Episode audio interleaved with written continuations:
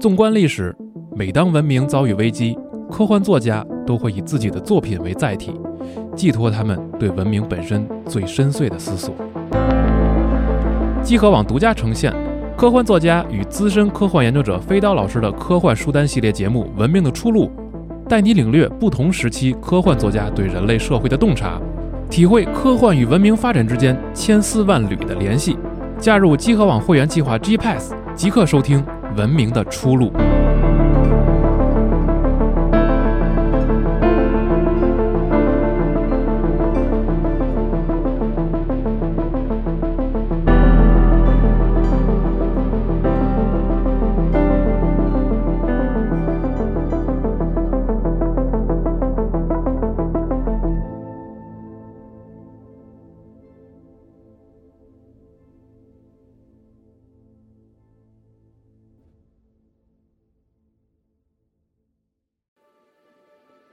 thank you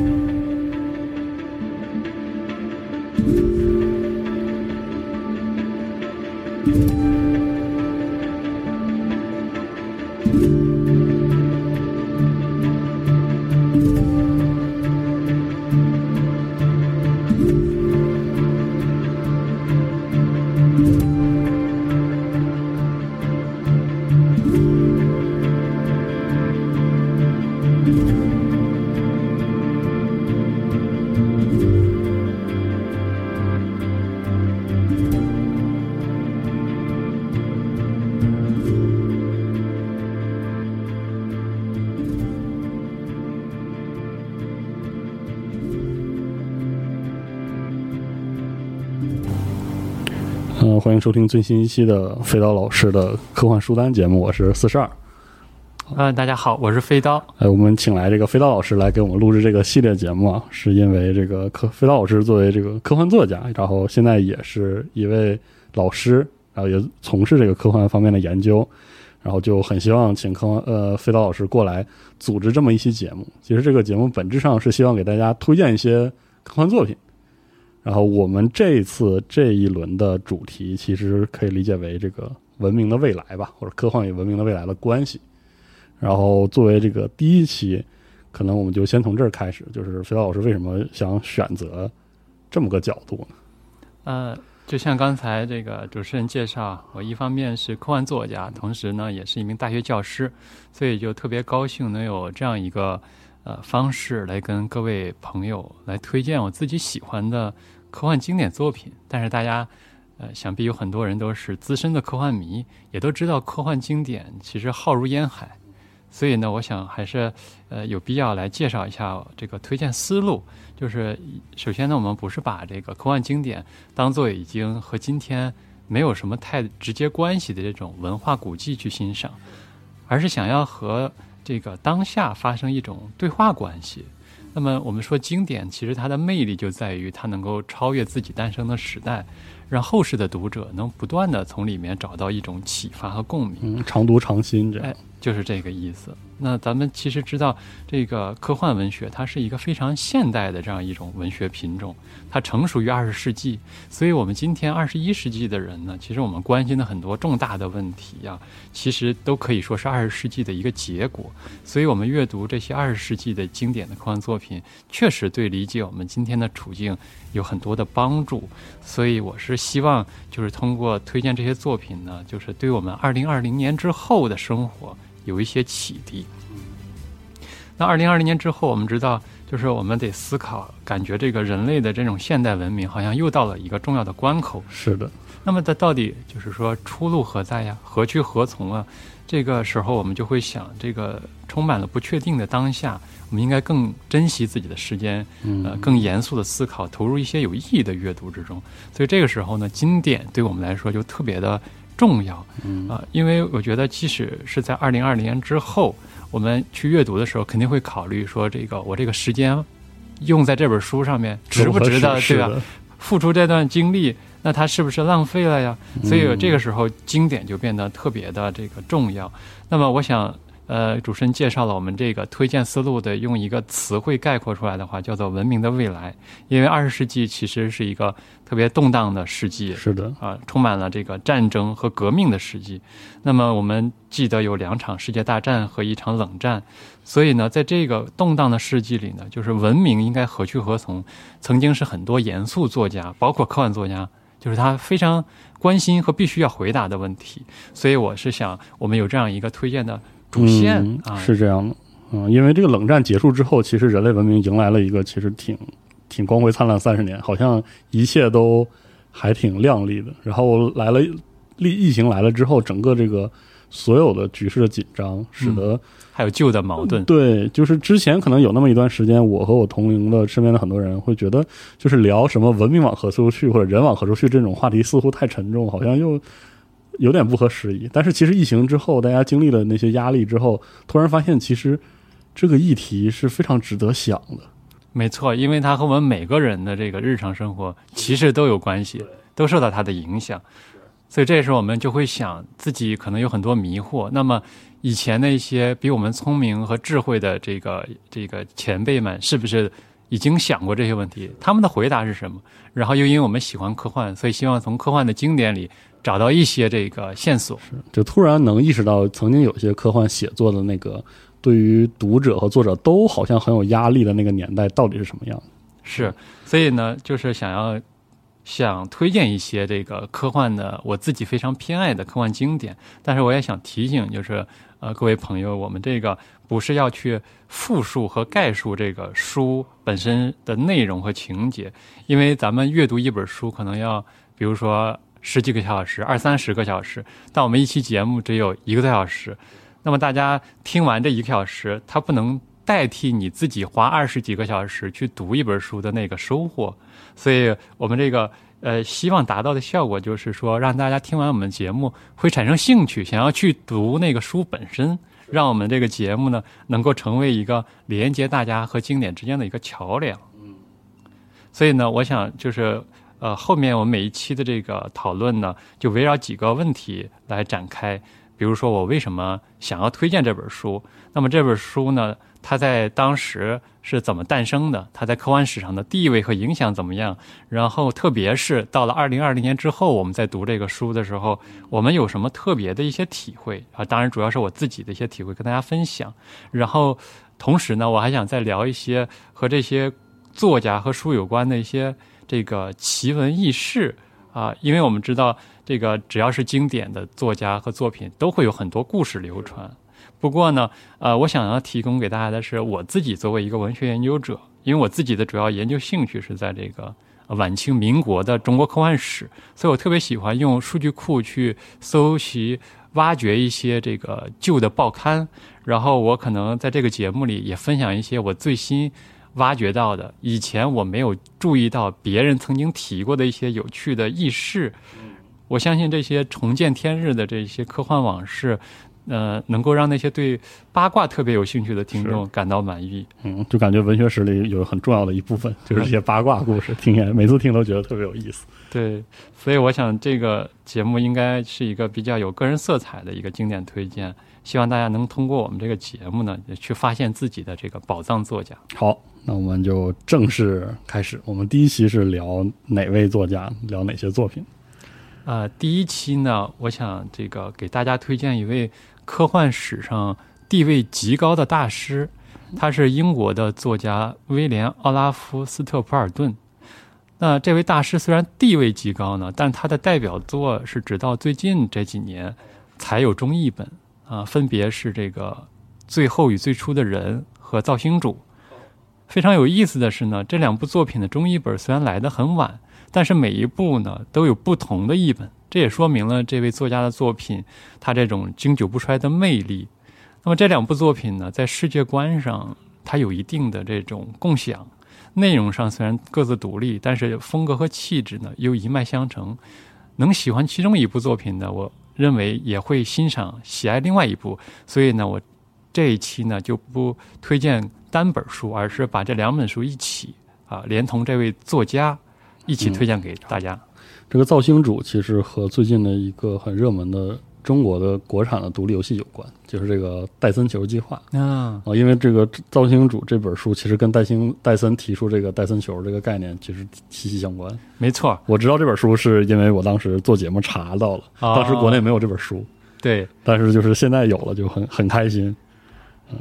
很有意思。就是像你说的这个《造星主》，他当时还没有翻译过来。呃，那现在呢，就是我们在国内呃能够买到的有两个版本啊，就是一个是这个电子版，一个是纸质版。那么纸质版的译者呢是这个咱们中国非常出色的青年科幻作家宝树。那么这个因为斯特普尔顿他是一个哲学专业出身，而宝树呢也是哲学专业出身，所以呢宝树来翻译呃这本书是非常这个适合的一个人选。所以呢，我接下来的第一个问题呢，就是要给大家介绍一下这个，呃，作者和这两部作品在科幻史上的一个地位。那由于宝树已经在这个他的这篇译序里啊，对这位作家做了非常详细的介绍，呃，也可能是目前就是我们能看到的这个中文资料里呃最全面的一个介绍。所以这部分呢，我会主要从宝树的这个译序里提取一些核心的信息，介绍给这个听众朋友。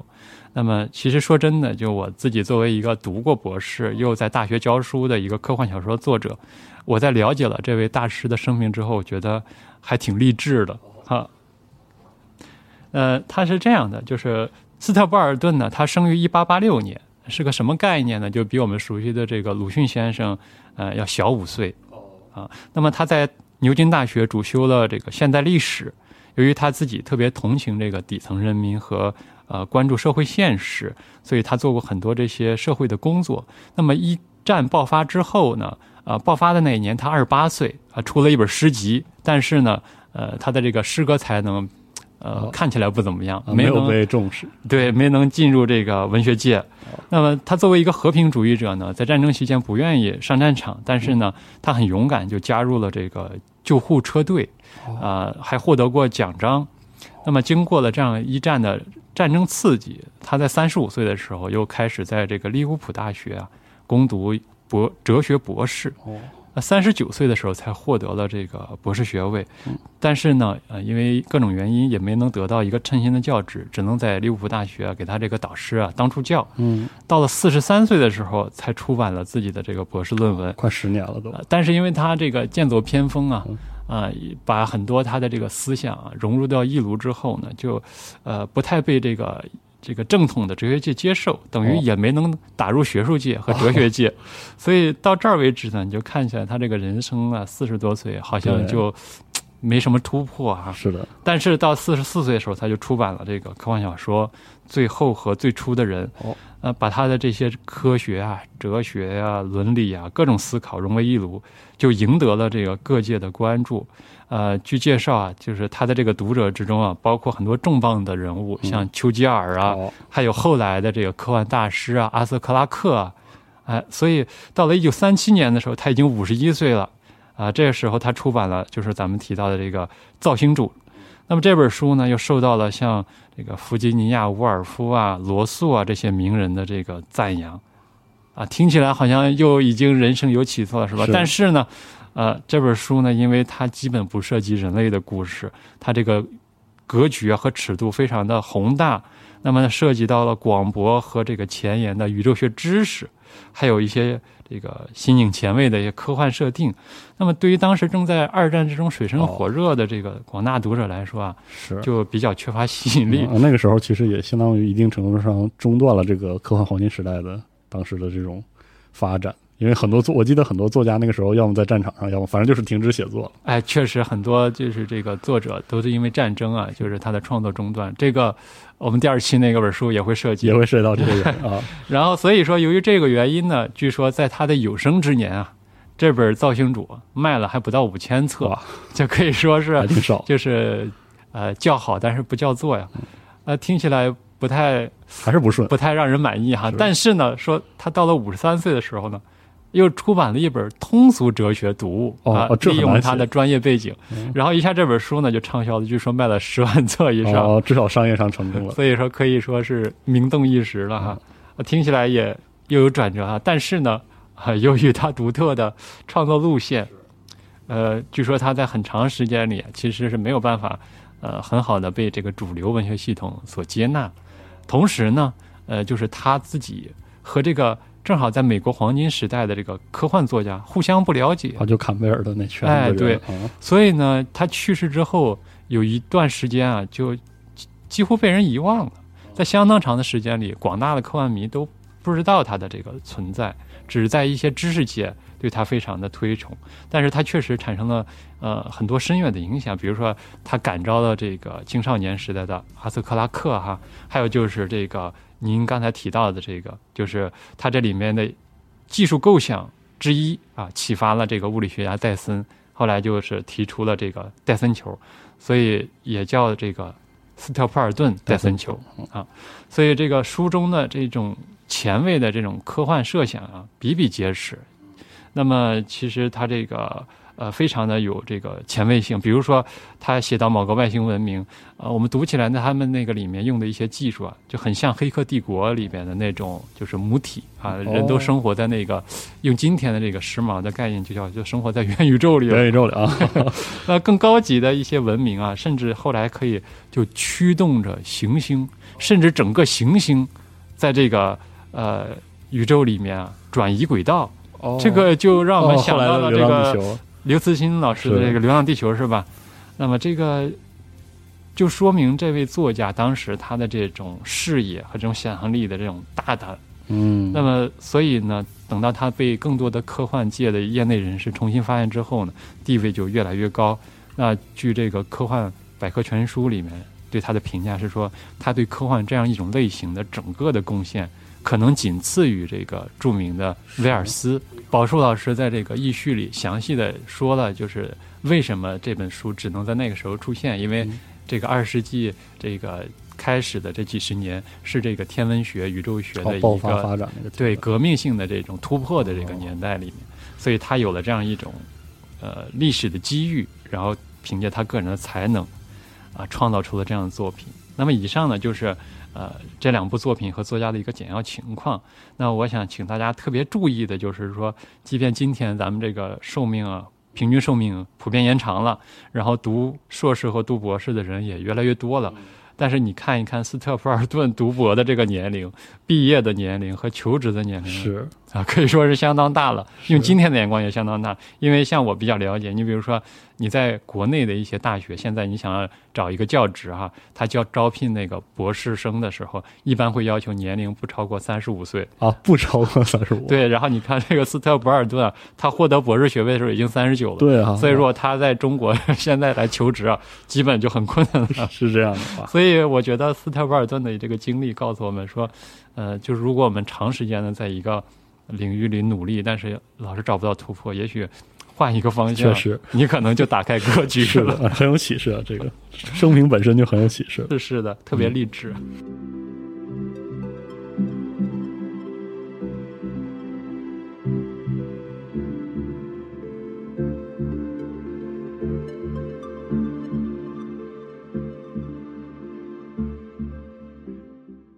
第二个问题呢，我想来就是谈一谈我为什么会要读这个斯特普尔顿啊？就对于我来说，这位作家其实是一个传说中的人，因为我们长时间哦是看不到他的作品。对啊，那么我在十几年刚开十几年前刚开始写科幻的时候呢，呃，我的跟我的责任编辑啊、说书人聊天儿，我说我有这么一个设想，他说你这个设想听起来很像这个斯特普尔顿的造星主啊，我当时就觉得这么神奇吗？我想看一看，但发现没有译本。那么也是，就是到了几年前，发现网上面有这个网络中译本，但是当时有各种各样的事儿，看了个开头就没看完。后来这个二零二零年啊，就是咱们说这个新冠疫情爆发之后，我不知道大家的感觉如何哈，就也不知道你的感觉如何。我的感觉就是特别的有一种不真实感，好像自己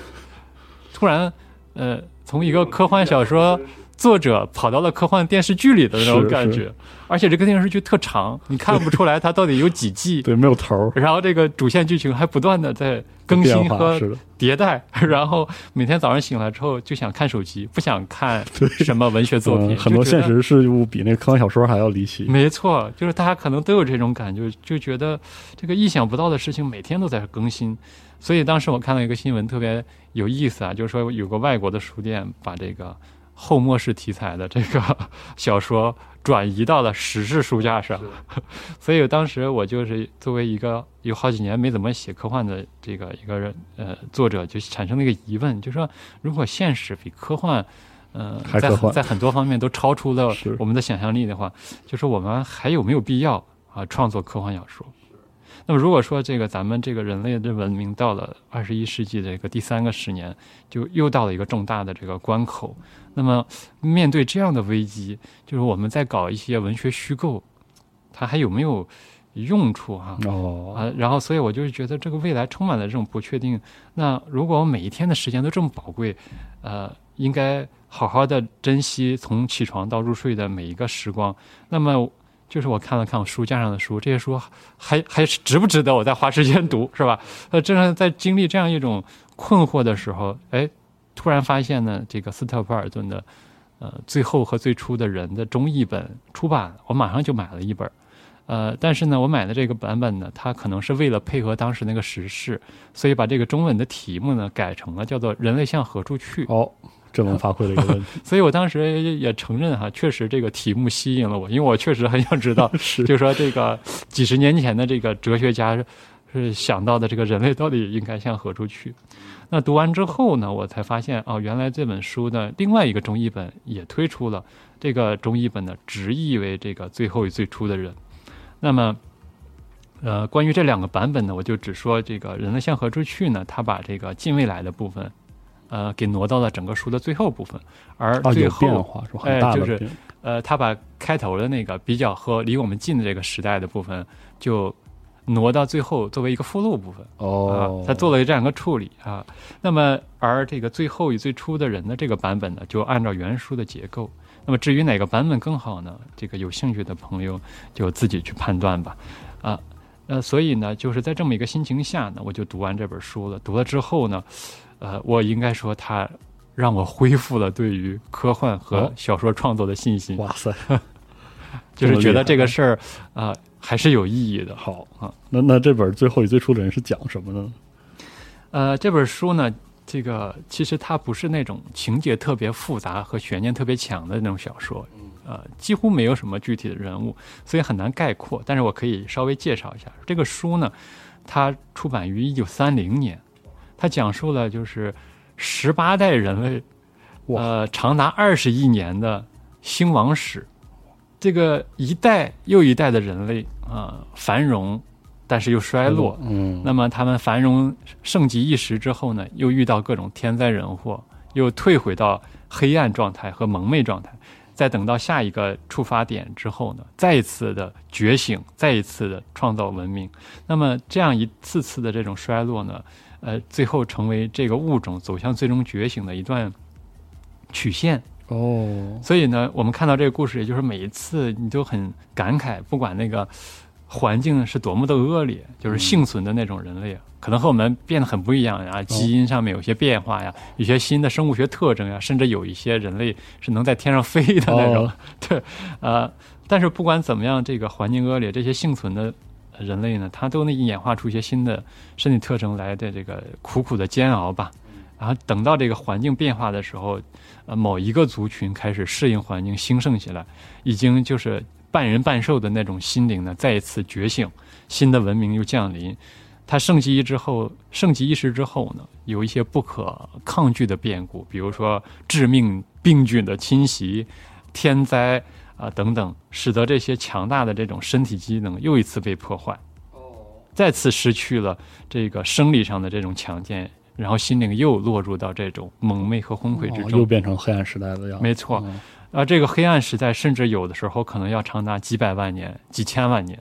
那么最终呢，就是用二十亿年的时间，这个人类进化出了第十八代人类。这个十八代人类特别让人羡慕哈，就是给大家描述一下，就他们这个每一个个体都可以拥有几百年的童年和上千年的青春期，哇然后寿命平均寿命达到二十五万个地球年。哇，所以他们就有充分的学习和生长的这个时间，然后他们还发展出了一种心灵感应，就可以破除我们现在有的很多自私啊、哦这些心灵的壁垒意识，是没有对不对？对对对，就是哦这意思。然后就可以更有这种奉献精神啊。那看起来人类就终于这个进化到了这样一个，仿佛灯神一样仿佛要开始像上一集啊跃升的这个啊，就福诺文奇。的那个感觉有点但是呢，不幸的是，呃，最后呢，这个好运气又到了结尾，又有巨大的灾难要降临了。那么这些人类呢，就带着非常大的这种遗憾，就要落幕了。他们到最后的时候也没弄明白，就是说这个宇宙，呃，大美到底有没有存不存在？为什么人类就一直没有机会见到这样的东西？啊、虽然是这样呢，但是这些人呢又没有放弃，因为他们发展出了在时间旅行里面用意识沟通的一种技术，所以呢，他们做了两件事儿。一方面呢，就是把一些有生命潜能的粒子播撒到宇宙的深处，希望呃有朝一日这个文明还有机会再复苏。那么另外一方面，他通过这种时间和意识穿越的技术，呃，第十八代的人类和第一代的人类，其实就是我们了。哦，他要进行这种感应，然后向这个呃第一代人类讲述未来二十年要发生的事情，希望这种感应能给第一代人类的心灵啊带来一些正面的影响。所以呢，就是呃。这个书呢，形式上是叫斯特普尔顿的作者写的，但他实际上呢，在故事里是一个工具人。真正讲述故事的人呢，是这个第十八代人类中的一个。啊，就是这个作者感受到了那个穿越时空的他就是个呃工具人的存在。哦那么据解释呢，说这个这样的活动呢是非常有意义的，因为呃第十八代的人说，说不定啊，就是未来人类还能延续下去。那么我们自己可能也正在经受着更遥远的未来的人的心灵的一种哦感应。所以说，那倒推呢，比如说像耶稣啊、什么佛祖这些啊，他们那个得到伟大的啊心灵也曾经接受过一些第十八代人甚至更遥远的未来人的某种启迪，所以他说这个工作啊，虽然我们这边已经快要没有出路，但是还是有意义。就是这个故事这么一个嗯呃设定和结构，格局好大，完全展开了这样对所以呢，这个书呢，就是呃写到最后，就是这个最后一代人类还是没弄明白，就是说我们用了二十亿年时间进化啊，那现在又要毁灭我们，这个这个到底有什么意义啊？这个宇宙它的奥秘是什么？他就带着这种嗯、呃心有不甘的遗憾就告别了。但是在全书的最后呢，他仍然有一种非常积极的和这种诗意的方式来给我们一种非常正面的一种启迪。这个书的最后一段，嗯、是这样写的，我可我想给大家这个分享一下。他说，嗯、可以确定一件事，就不论如何，人类自身就是音乐，是一段华丽的主题，同时将陪伴他的一切，将孕育他的风暴与星空都化成音乐。人类以自己的尺度，在万物的永恒形式中，作为永恒的美而存在，成为人类是一件幸事。如此，我们才能伴随着心中的微笑与安宁前进，对过去与自己的勇气心怀感激。毕竟，我们终将要为人类的短暂乐章留下动人的尾声。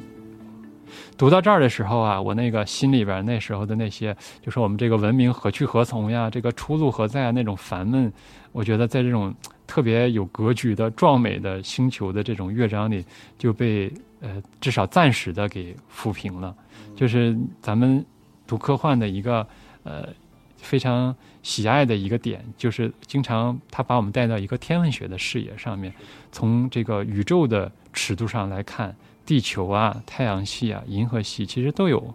呃终结的一刻。那么我们个人的这种悲心，大时代的这种谬误啊，或者一种人类集体遇到的这种梦魇式的处境啊，它其实只是一个又一个这种呃微小的这种音符，但是呢，它又是不可或缺的，因为正是这种小的音符组合成了这个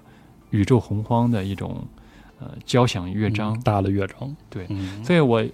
呃一想到这本书的诞生年代，就更加感动了，因为呃一战之后嘛，我们知道在其实，在二战之前，这个欧洲仍然是动荡的。那么你想，他是一个亲历了这个战争残酷的一个哲学博士，他居然用这样一本著作呢，给这个人类还奏响了这样一个慷慨悲歌的这种乐章。